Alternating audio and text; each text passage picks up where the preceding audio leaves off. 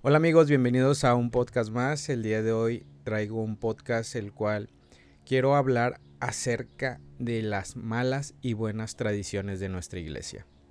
¿Por qué traigo este podcast? Bueno, estuve leyendo un libro o un PDF el cual se titulaba Las cinco iniquidades de los rabinos. Ustedes saben lo que significa rabinos. Bueno, los rabinos son personas que podrían ser como nosotros conocemos a los pastores, a los sacerdotes, son ministros que nos enseñan, nos ayudan a entender su palabra, la Torah. Y mientras estaba leyendo este libro de las cinco iniquidades de los rabinos, citó eh, este escritor un versículo en el cual, eh, por eso he llamado este título de este podcast, las malas y buenas tradiciones de nuestra iglesia. Y para empezar, eh, quiero indicar o, vamos a entrar en, detalle qué es una tradición.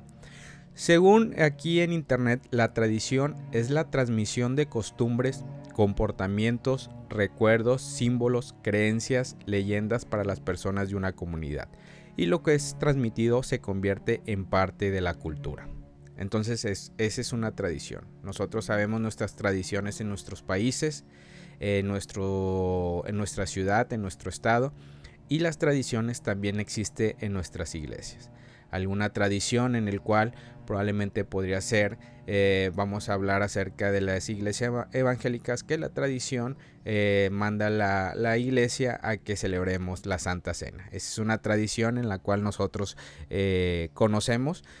otra tradición es, podría ser ir a, los servicios. Algunos los hacen los sábados, algunos los hacen los domingos. Eso es una tradición porque de, tradición e, esta información se va pasando de generación en generación cuando debemos ir al servicio. Entonces estuve buscando ciertas tradiciones, tanto en la católica, en la evangélica, me puse a investigar y no quiero este, tocar eh, eh, o eh, en particular una iglesia, una religión o una institución. Esto nada más fue en base a un estudio que estuve realizando de ciertas tradiciones y encontré que una tradición eh, evangélica es celebrar la cena del Señor trimestralmente. O sea, una tradición evangélica, hay la tradición evangélica es que se, se debe celebrar la cena del Señor trimestralmente cuando en la palabra o en, la santa palabra de Dios, en su Torah, nada más habla que hay una Pascua, que en, Israel o en términos eh, eh, hebraicos se, significa Pesach, una, una santa cena, como nosotros la conocemos. Y en la Biblia, en Deuteronomio habla que nada más se tendría que hacer esta según eh, llamada Santa Cena una vez al año. Y bueno, la iglesia evangélica la tiene que hacer trimestralmente. ¿Por qué? Bueno, porque es una tradición que probablemente eh, los pastores, los dirigentes, se les hizo como un, ver, verlo bien eh, celebrarla cada trimestre. Bueno, eh, una tradición de los mormones es que no se puede tomar café.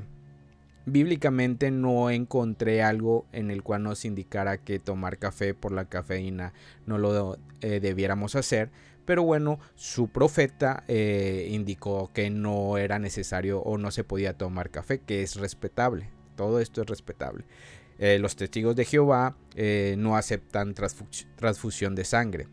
En la Biblia no encontré algo en el cual hay un impedimento, pero ellos creen que no es necesario o no se puede hacer la transfusión de sangre que también es respetable, no me quiero meter en contexto si es bueno si es malo, sino que estas tradiciones no son bíblicas o no vienen en la Biblia, pero nosotros las, este, las aceptamos y las celebramos porque es una tradición.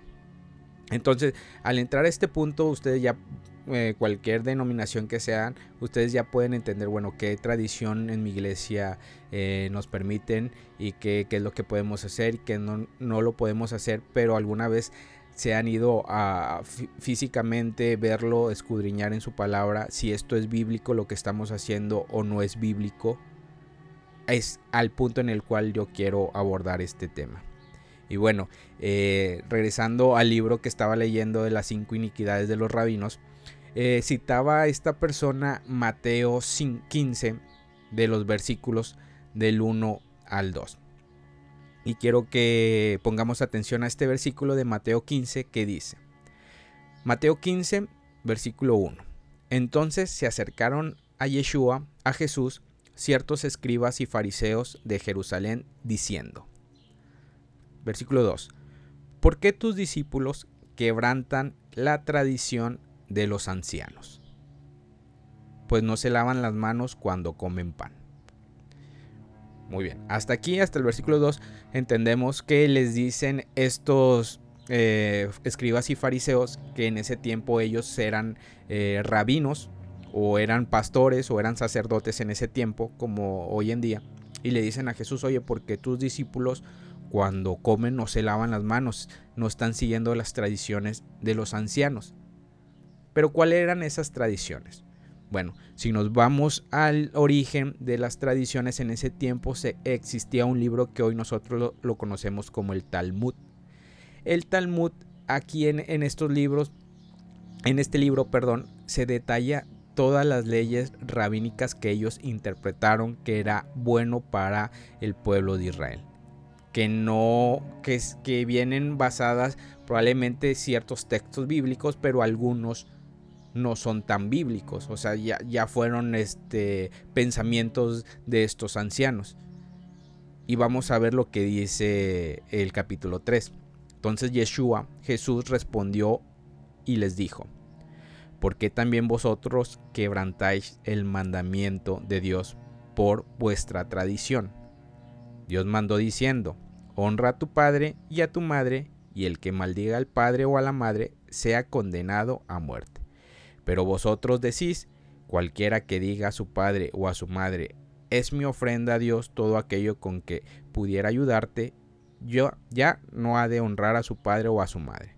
Así habéis invalidado el mandamiento de Dios por vuestras tradiciones. Hipócritas, bien profetizó de vosotros Isaías cuando dijo, Este pueblo de labios me honra, mas su corazón está lejos de mí, pues en vano me honra enseñando con doctrinas, mandamientos de hombres. Aquí vemos que Yeshua sabía, él vino a él vino a hablar acerca de su palabra la Torah, la Biblia. Él vino a hacer válida todo lo que desde el momento en que Dios sacó a Israel de Egipto, lo llevó al monte de Sinaí y le dio primeramente las leyes eh, orales y después las leyes escritas, en ningún momento, si nosotros buscamos un pasaje bíblico, no vamos a encontrar que nosotros deberíamos de lavarnos las manos antes de comer. Ojo, que esto es saludable. No quiero decir, ahora no podemos nosotros lavarnos la mano porque es anti... No, no. E, esto es, vamos a decirlo, es, eh, higiene, higiene común antes de comer nosotros sabemos que tenemos que lavarnos las manos porque siempre estamos eh, tocando eh, ciertas sustancias o, ciertos equipos que pueden tener este, algún germen y esto nos va a evitar que nosotros nos podamos enfermar. Pero los rabinos veían esto como un pecado. Esto es lo que pasó. Ellos veían como un pecado de que si alguien comía, oye, estás invalidando un mandamiento de nuestros ancianos estás invalidando un mandamiento de mi iglesia, una tradición de mi iglesia, estás invalidando eh, una tradición de mi apóstol, estás invalidando una tradición de mi obispo, de mi institución. Y eso es lo que pasa hoy en día. Nosotros, este, tristemente, hoy en día no seguimos los mandamientos de Dios al 100%, pero si en nuestra institución nos pidieron que todos los sábados o los domingos tenemos que ir con una camisa azul. Pero si esa persona de repente llega con una camisa amarilla, la gente se empieza a escandalizar, la gente se empieza a ofender y empiezan a, ver, empiezan a arder de que esta persona ya está mal, ya está quebrantando los principios de nuestra institución. Y no nos damos cuenta que esta persona probablemente no consiguió fue lo único que pudo encontrar en ese momento, pero él quería ir a, la iglesia a sentir la presencia del Señor. Pero como nosotros estamos con las tradiciones que dice, repito lo que dice Mateo 15, versículo 9. Pues en vano me honran enseñando con doctrinas mandamientos de hombres. Nosotros a veces estamos más al pendiente. Nosotros a veces estamos, escuchen, más al pendiente de la doctrina del hombre que de la doctrina de Dios. Como ejemplo, hace poco en un podcast que tuve con, con, mis primos estuvimos hablando con una cierta persona, un invitado que trajimos, y esta persona estuvo hablando acerca de, no de una religión, pero sí de, de ciertas costumbres este, de los hebreos, de las raíces hebreas. Y una persona en un comentario en Facebook dijo, ¿cómo estas personas pueden estar hablando de otra religión cuando nuestra institución nosotros no, no tenemos permitido hablar de esto? Y yo bíblicamente en dónde por qué estamos este, buscando a ver quién está hablando acerca de ciertas doctrinas o que esté buscando cierta información que no sea basado en, los libros o, en lo que la iglesia o la institución nada más te dejen eh, buscar o estudiar.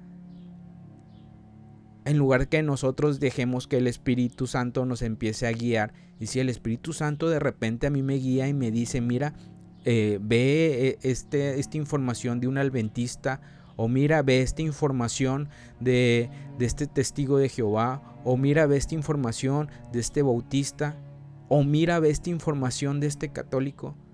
Porque de todas las religiones podemos encontrar algo bueno. Todas las religiones tienen algo bueno, pero todas las religiones y todas las instituciones tienen algo malo. Y nuevamente por eso este podcast se llama las malas y buenas tradiciones de la iglesia o de mi iglesia.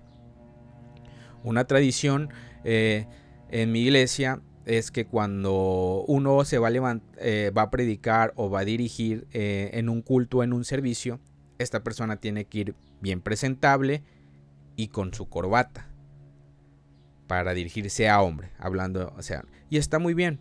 Es una buena tradición de que esta persona eh, vaya bien presentable porque su palabra dice que tenemos que dar lo mejor a Dios.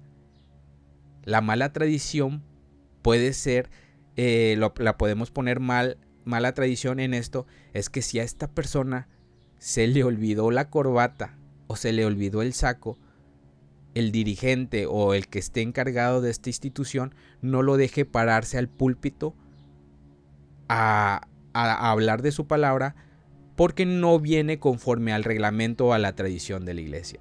Y ahí eso sería una mala tradición. ¿Por qué? Porque estamos nosotros eh, quitando la, palabra de Dios por, por una tradición de hombre. Por tradiciones de hombres. Ahora sí, van entendiendo a qué me quiero referir en esto. Las buenas tradiciones y las malas tradiciones. Se vuelve una mala tradición cuando tú impides que esta persona esté en comunión con Dios por una tradición de hombre. Las tradiciones son buenas de cada institución, porque siempre ese dirigente, creo yo, y que cuenta con el Espíritu Santo, siempre va a tratar de que su iglesia sea saludable. Cuando ya no es saludable es cuando ponemos primero las tradiciones de los hombres por encima de las tradiciones de Dios. Cuando esa tradición de hombre se pone por encima de la tradición de Dios, entonces ahí es cuando estamos actuando mal y cuando estamos quebrantando el mandamiento de Dios. Porque Dios nada más en el Sinaí dio sus mandamientos, dio sus estatutos y dio sus leyes.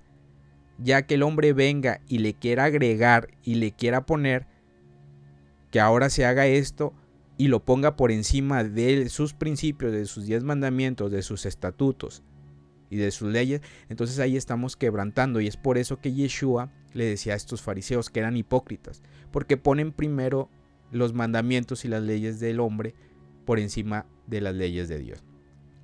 Ahora nos vamos a ir a Mateo 15 del 7 al 9, que es lo que les digo, este pueblo de labios me honra, mas su corazón está lejos de mí, pues en vano me honran enseñando como doctrinas mandamientos de hombres que esa, e, es este versículo en el cual nos damos cuenta que tristemente estamos buscando cómo guardar correctamente la doctrina de la iglesia. Que todas las iglesias tienen doctrinas, sí. Que todas las iglesias tienen dogmas, sí. ¿Pueden tener las iglesias dogmas, dogmas o doctrinas? Sí, siempre y cuando sean dogmas y doctrinas de Yeshua, de Jesús. Él es el único que puede dejar un dogma o una doctrina en una iglesia. No el hombre, no un grupo de personas, no un concilio, no un grupo de sacerdotes que cuando fueron en la época del concilio de Nicea, cuando en ese tiempo empezaron a ver que si existía la Trinidad, que existía la dualidad, que existía la unicidad, ellos empezaron a poner sus doctrinas, sus dogmas, sus creencias por encima de la palabra de Dios, cuando su palabra claramente hablaba de que solamente hay un Dios. Si decía, si su palabra dice que solamente hay un Dios, ¿por qué nosotros tenemos que empezar a ver si hay tres, si hay cuatro, si hay cinco? Porque nosotros siempre queremos, o las personas siempre quieren buscar un, eh, un, un ego de decir yo, yo he encontrado la verdad, yo tengo la verdad, mi iglesia es la verdadera, mi testimonio es el verdadero, mi religión es el verdadero, cuando todas las religiones tienen una parte de verdad. Y así los digo, todas las iglesias tienen una parte de verdad, porque a veces juzgamos a la iglesia católica cuando la iglesia católica tiene a ese mismo Dios, que lo conocen como Jehová. Y el judío lo conoce como Yahweh. Y nosotros, ¿cómo lo conocemos? Como el Dios, como Jehová también. Entonces, cada iglesia tiene, o cada institución, tiene una parte de la verdad. Cuando la verdad es absoluta es cuando dejamos que el Espíritu Santo empiece a guiarnos conforme a su palabra. Cuando nosotros dejamos las doctrinas de los hombres, los mandamientos de los hombres y empezamos a aceptar la doctrina de Dios, los mandamientos de Dios, los dogmas de Dios que nuevamente les digo, no son malas, pero tampoco son buenas las tradiciones de los hombres. Hay tradiciones buenas, como le di el ejemplo de la vestimenta, pero ¿por qué vamos a impedir que esta persona que de repente ese día no encontró una ropa o una ropa adecuada, pero vino lo más formable posible, pero por no tener todo el accesorio o todo el kit que la institución eh, indica, se le tenga que impedir dar un mensaje que probablemente en ese día Dios se manifestó en su vida y le dijo párate este púlpito y habla, pero esta, esta persona dijo oye no vienes adecuadamente, no puedes pararte este púlpito. Tanto una persona que trae una playera como una persona trae una camisa, los dos, estas dos personas pueden, pueden ser usadas por Dios. Anteriormente en un podcast hablamos acerca de Balaam, les contaba acerca de, que Balaam, siendo un adivino, fue usado por Dios. Entonces, no es la vestimenta, no es la tradición, sino es el mandamiento de Dios. Nosotros tenemos que conducirnos por los mandamientos de Dios, no por los mandamientos de los hombres.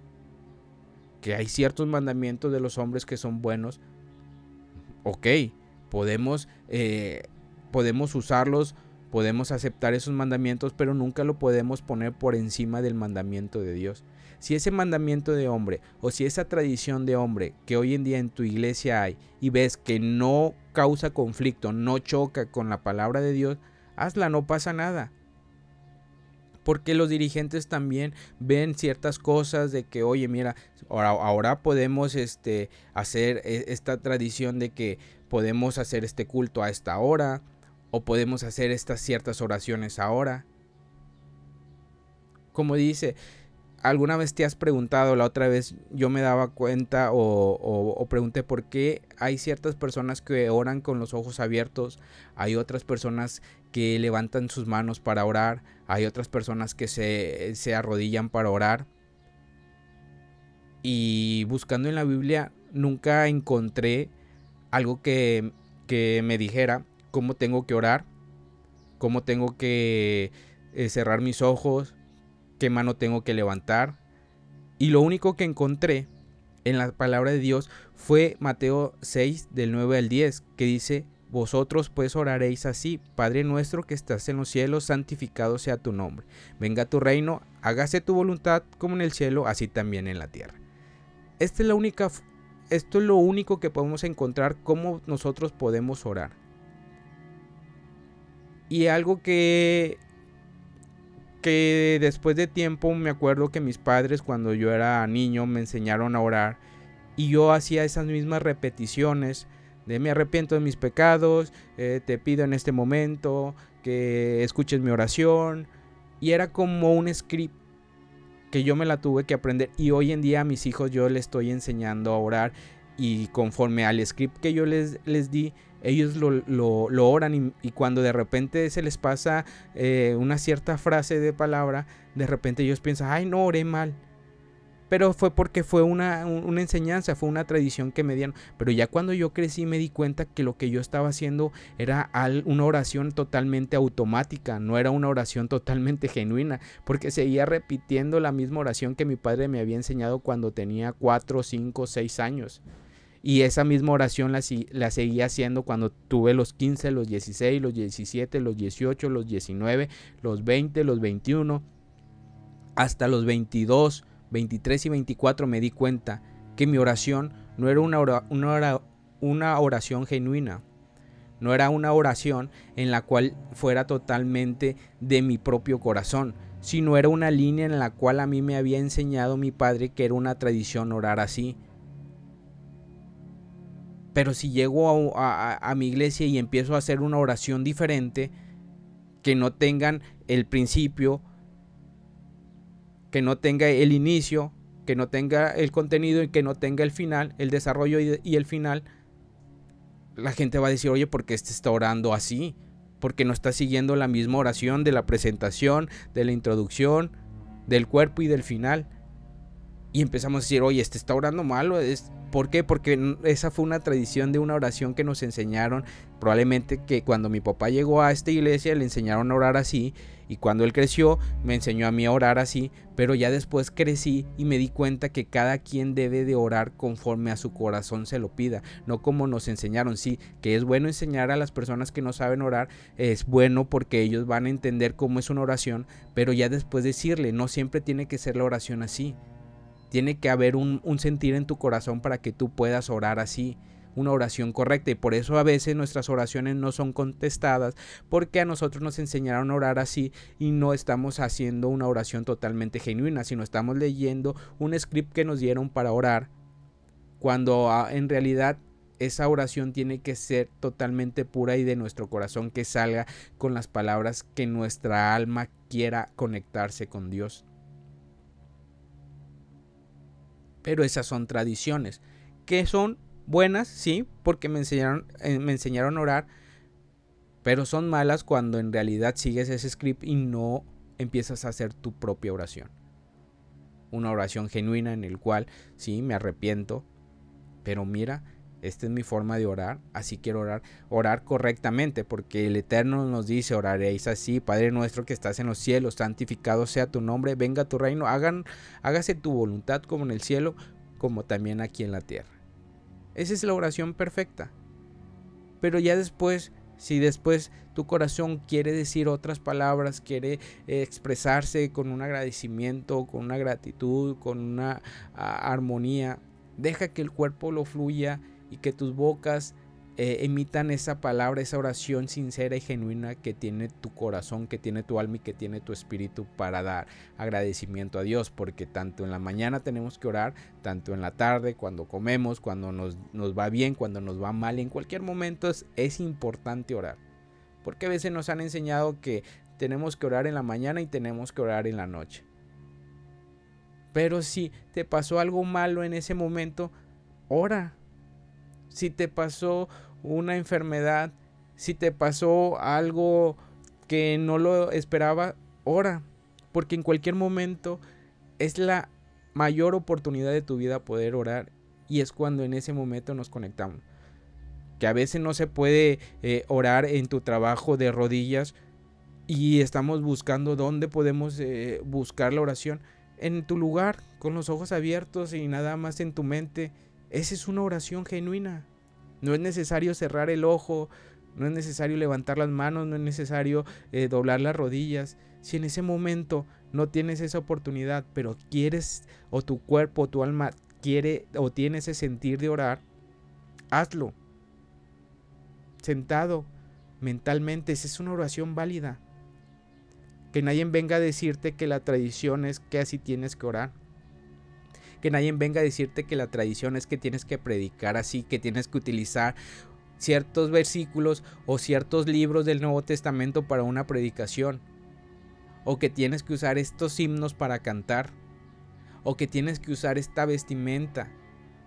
Siempre todo con orden, recuerden. Y sí, debemos de respetar la institución y si tú tienes la posibilidad de hacerlo, hazlo. Pero cuando no está la posibilidad, cuando no tienes esa posibilidad de hacerlo, esto es para los líderes cuando ven que su congregación no tiene la posibilidad de tener un saco, de tener una corbata. Porque a veces las personas tratan de agradar a los hombres y no se están dando cuenta que en realidad están desagradando a Dios. Porque buscan el mejor vestido para que el pastor, para que la pastora o para que el dirigente vean la Biblia que, que les pidió y, ellos se esmeran. Cuando en realidad estamos poniendo las tradiciones de los hombres por encima de Dios cuando en ningún pasaje de la Biblia nos dice que tenemos que utilizar cierta versión de la Biblia que tenemos que utilizar cierto himnario o que tenemos que estudiar ciertas cosas o que tenemos que hacer ciertas cosas que son buenas Sí, probablemente son buenas, pero nuevamente no podemos poner estas tradiciones por encima de las tradiciones de Dios. Y con esto termino amigos este pequeño podcast eh, esperando que sea de bendición, perdón, que sea de bendición para sus vidas. Nuevamente no estoy peleado con las creencias, con los credos, con los dogmas, con las tradiciones. Lo único que sí podría estar peleado o estaré peleado es cuando esos dogmas, esas creencias, esos credos o esas tradiciones están por encima de la palabra de Dios. Espero que este podcast sea de bendición para sus vidas como ha sido de bendición para mis vidas. Eh, si quieren estudiar las cinco inequidades de los rabinos, se, se los recomiendo, les van a abrir los ojos eh, de, de muchas cosas que a veces en nuestras instituciones, de algo que vemos que es malo, probablemente sería malo para los ojos de los hombres, pero no sería malo para los ojos de Dios. Siempre y cuando que esa persona esté tratando de hacer siempre lo correcto en los mandamientos de Dios. Que tengan un excelente día y nos vemos en otro podcast más. Bendiciones. Gracias por haber escuchado este podcast. Si este podcast te ha ayudado, compártelo con un amigo o con algún familiar. Sé que le será de ayuda. Recuerda visitar nuestra página de Instagram, Inspirando tu vida.